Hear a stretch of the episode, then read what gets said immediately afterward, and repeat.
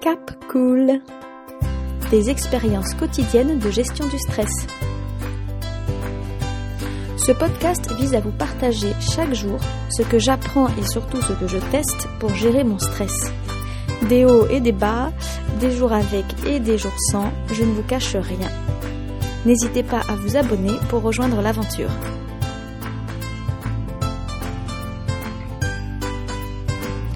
Aujourd'hui, je souhaite vous préciser ce que j'entends par stress, euh, puisque c'est un mot que je vais utiliser beaucoup. Alors, ce qui est amusant, c'est que jusqu'à il y a environ 15 jours, euh, je n'aimais pas du tout ce mot parce que je trouvais qu'il était un peu fourre-tout, utilisé un peu à toutes les sauces. J'avais même l'impression que parfois c'était un peu une mode que de stresser. Par ailleurs, j'entendais tout un tas de discours sur le stress qui ne me plaisaient pas vraiment. Alors je dis pas que c'était faux, j'en ai vraiment pas les compétences pour euh, pouvoir dire ça, mais c'est simplement que ça me parlait pas, ça me faisait pas vibrer comme une vérité intérieure. Par exemple, je vous donne un exemple concret, j'ai entendu plusieurs fois des personnes faire la distinction entre le stress positif et le stress négatif, et moi dans ma vie, euh, bah, franchement, je ne vois aucun stress positif. Alors d'accord, j'ai régulièrement des stress qui peuvent me pousser à l'action, comme par exemple rendre un dossier en urgence pour le jour même.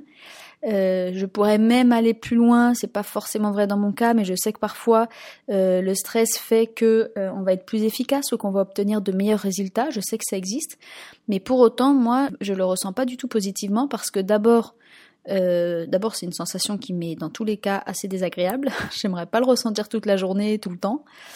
Et en plus, je constate à chaque fois que euh, par la suite, eh ben, j'ai une fatigue, on va dire, euh, proportionnelle à l'intensité du stress vécu, qui est même parfois accompagnée de toute une panoplie de ressentis et d'émotions dont je me passerai bien.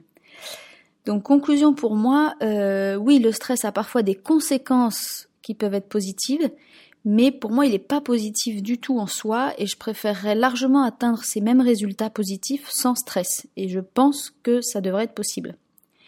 J'ai donc essayé pendant assez longtemps euh, de construire ma propre définition, sans même chercher à savoir si elle allait être correcte, hein, validée par des scientifiques ou des psychologues. C'est pas l'aspect qui m'intéressait.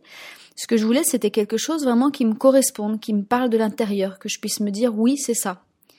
Euh, j'ai tenté à un moment donné, par exemple, de me dire que le stress, c'était peut-être la peur de pas réussir. J'avais l'impression que ça marchait pour beaucoup de situations. Euh, rendre un document, c'est la peur de ne pas pouvoir rendre à l'heure. Euh, mais ça peut être voilà le stress avant une réunion, la peur de ne pas savoir euh, s'exprimer ou de ne pas être à la hauteur ou de ne pas pouvoir répondre à ce qu'on va nous demander.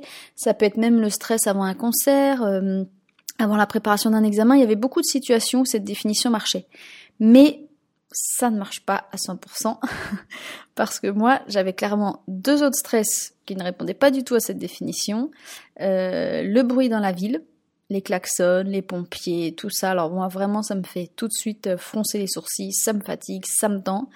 Et euh, les transports en commun surtout aux heures de pointe. Et ça, en tout cas dans le langage courant, on parle beaucoup de stress. Alors, figurez-vous qu'il y a quelques jours seulement, avant même que j'ai l'idée de créer ces enregistrements d'ailleurs, je suis tombée sur quelques lignes du livre qui s'appelle La préparation mentale de Anthony Met, euh, un livre que je lisais par rapport à mon sport et pas du tout par rapport au stress d'ailleurs. Et ces quelques lignes m'ont carrément déclenché la définition exacte, d'après moi, du stress. Alors je dis bien d'après moi, c'est-à-dire que c'est celle qui me correspond et qui me parle vraiment. Cette définition, c'est que le stress, ce serait la réaction du cerveau lorsqu'il y a un écart perçu entre la demande de l'environnement et la capacité également perçue de réponse de l'individu. Alors je la répète rapidement.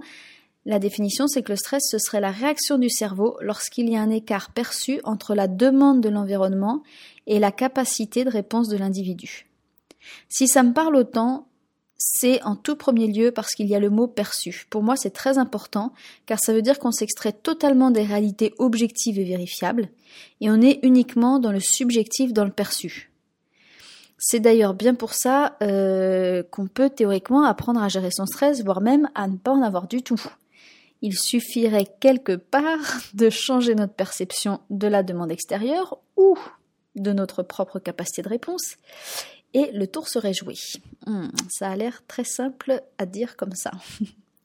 L'autre élément qui me plaît dans cette définition, euh, c'est de dire que c'est la réaction du cerveau. Oui, parce que je me dis que finalement, quand j'y pense, heureusement que notre cerveau réagit quand il sent qu'il n'aurait pas la capacité de répondre à une sollicitation extérieure. Et comme je suis convaincue, mais archi convaincue, que euh, la nature n'est pas si mal faite, et que a priori tout ce qu'on ressent, euh, tout ce qu'on a dans notre corps, dans notre cerveau, dans nos émotions, tout ça a une utilité à la base. Je dis bien à la base, parfois ça dévie, mais euh, je peux me dire ouf, le stress n'est pas une anomalie du corps humain, c'est pas une exception, il a bien une utilité au tout départ.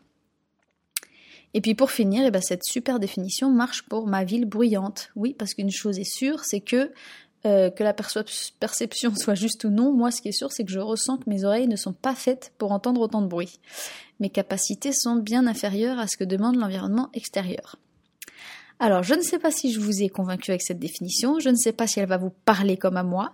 Ce qui serait super, c'est que vous puissiez euh, passer au crible de cette définition quelques situations que vous, vous ressentez comme stressantes, et que vous puissiez indiquer dans les commentaires ce que ça donne. Voilà, peut-être qu'on va trouver euh, des failles, des situations qui ne correspondent pas à cette définition. Alors une dernière chose pour conclure, euh, c'est juste vous dire que ça me paraissait important de définir ce mot, euh, effectivement pour que la suite des enregistrements soit plus claire, puisque je vais beaucoup l'utiliser, mais je dois dire aussi que d'avoir cette définition en tête depuis quelques jours seulement, et eh bien en fait ça m'a déjà aidé. D'abord très souvent dans la journée, je me mets à regarder autour de moi et je me demande si ma capacité à répondre correspond à l'environnement. Et ça, c'est super agréable dans toutes les situations non stressantes. Alors ça tombe bien parce que en ce moment je suis en vacances, donc j'en ai plein des situations non stressantes, j'en ai même quasiment toute la journée, je n'ai que ça. Mais du coup, je trouve ça super agréable de se dire, euh, bah là, je suis en parfaite adéquation avec mon environnement, ce qui me demande, je me sens capable d'y répondre, je suis bien. C'est très agréable. Et, euh, et dans les deux seuls petite situation, de petit stress que j'ai eu ces derniers jours, ben ça m'a tout de suite débloqué. Euh, immédiatement, je me suis dit ah tiens, là, je perçois que je ne peux pas répondre à ça. Euh, je perçois que cette demande, elle est trop élevée. Et hop, la moitié, voire les trois quarts du petit stress en question s'envolait. Alors évidemment, à voir si ça marche avec les stress de gros calibre. Euh, mais ça, je testerai la, la semaine prochaine en direct avec vous. Alors à demain. Cap cool des expériences quotidiennes de gestion du stress. Si ce podcast vous a plu, vous pouvez vous abonner. N'hésitez pas à laisser un commentaire, bien sûr, ou même à en parler autour de vous. Et vous pouvez très prochainement me rejoindre sur le blog capcool.wordpress.com. Il est déjà ouvert, mais j'en suis vraiment au début. Et je suis d'ailleurs en train de préparer une petite surprise à vous partager sur ce blog.